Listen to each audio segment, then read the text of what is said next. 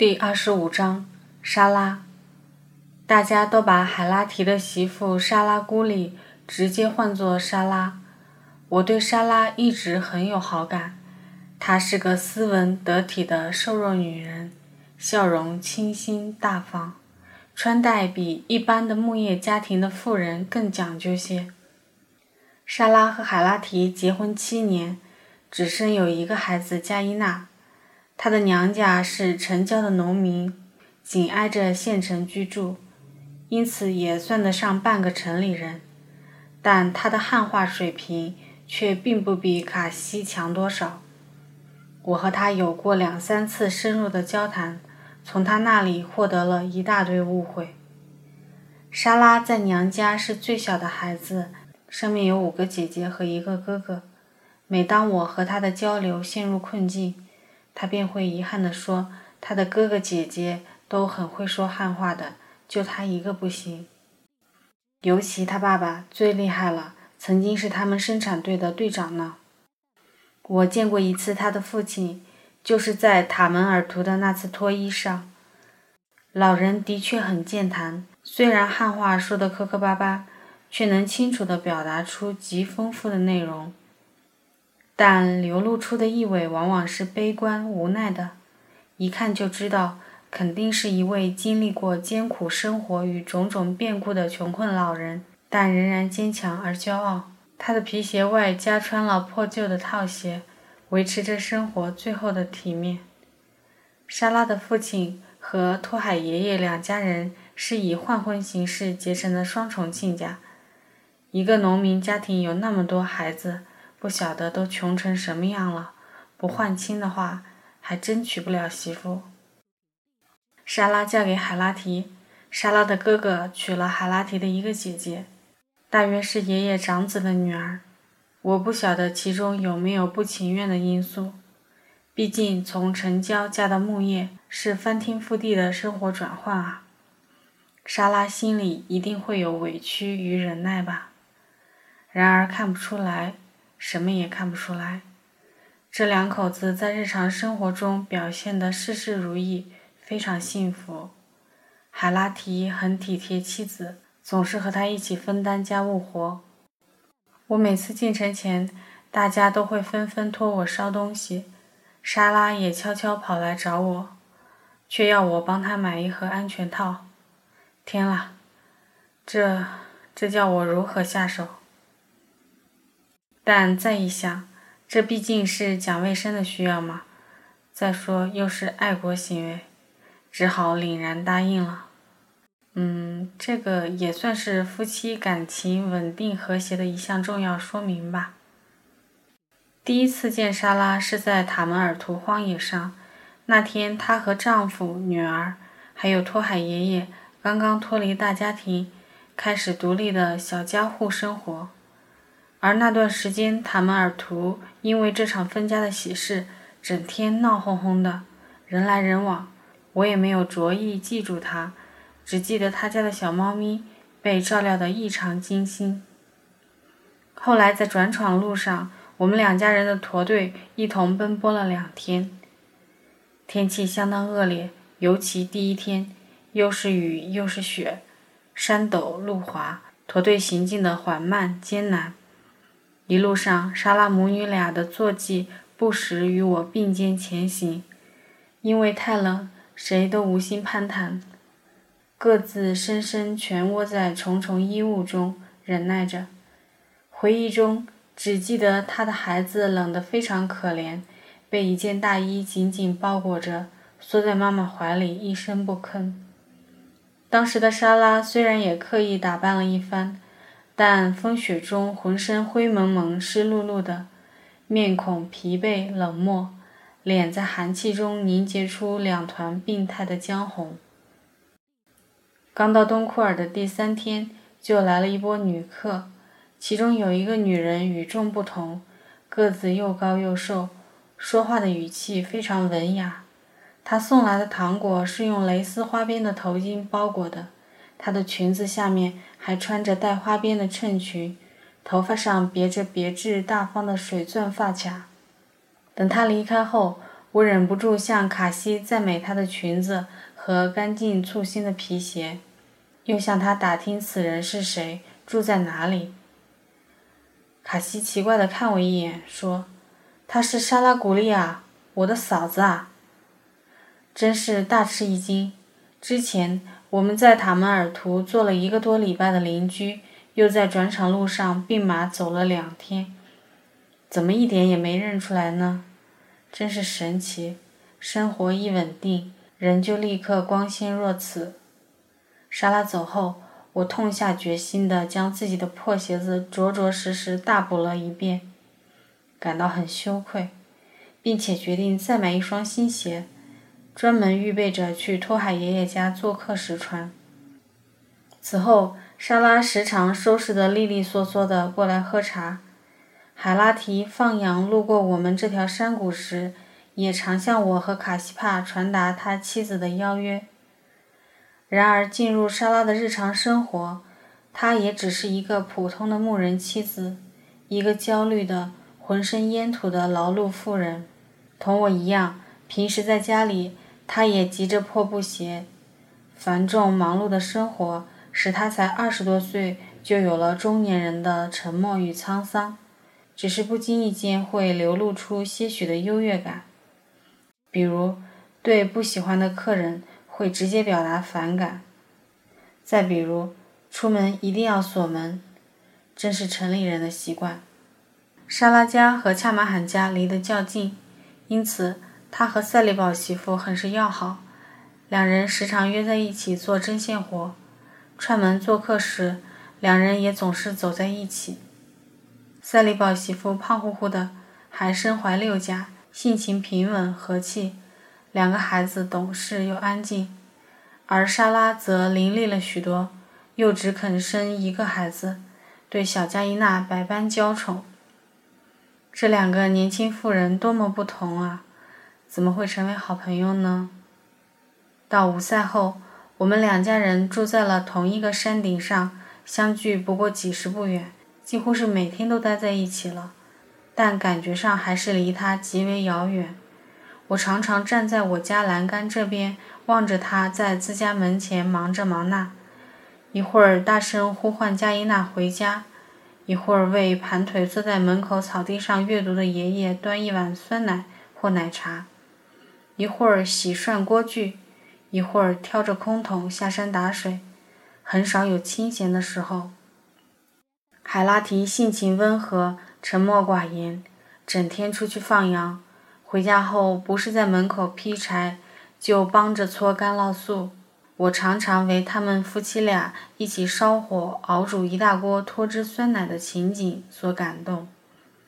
两人面对面，一站一坐，一个喂柴，一个搅拌，一声不吭地重复着单调无边的动作。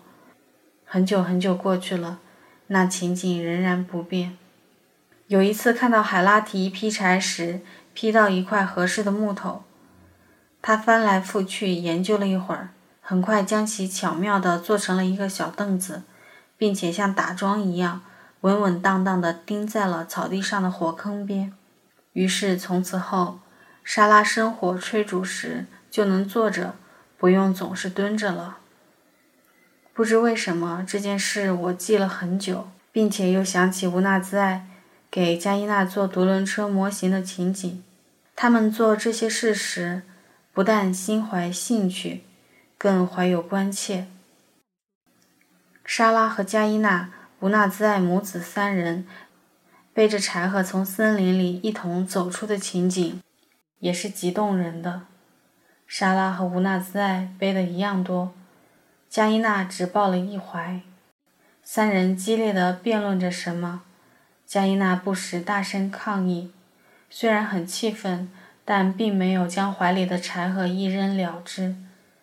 她疾步走回家，把柴禾往家门口的柴垛上一放，这才往草地上一坐，扭着小身子耍起赖来。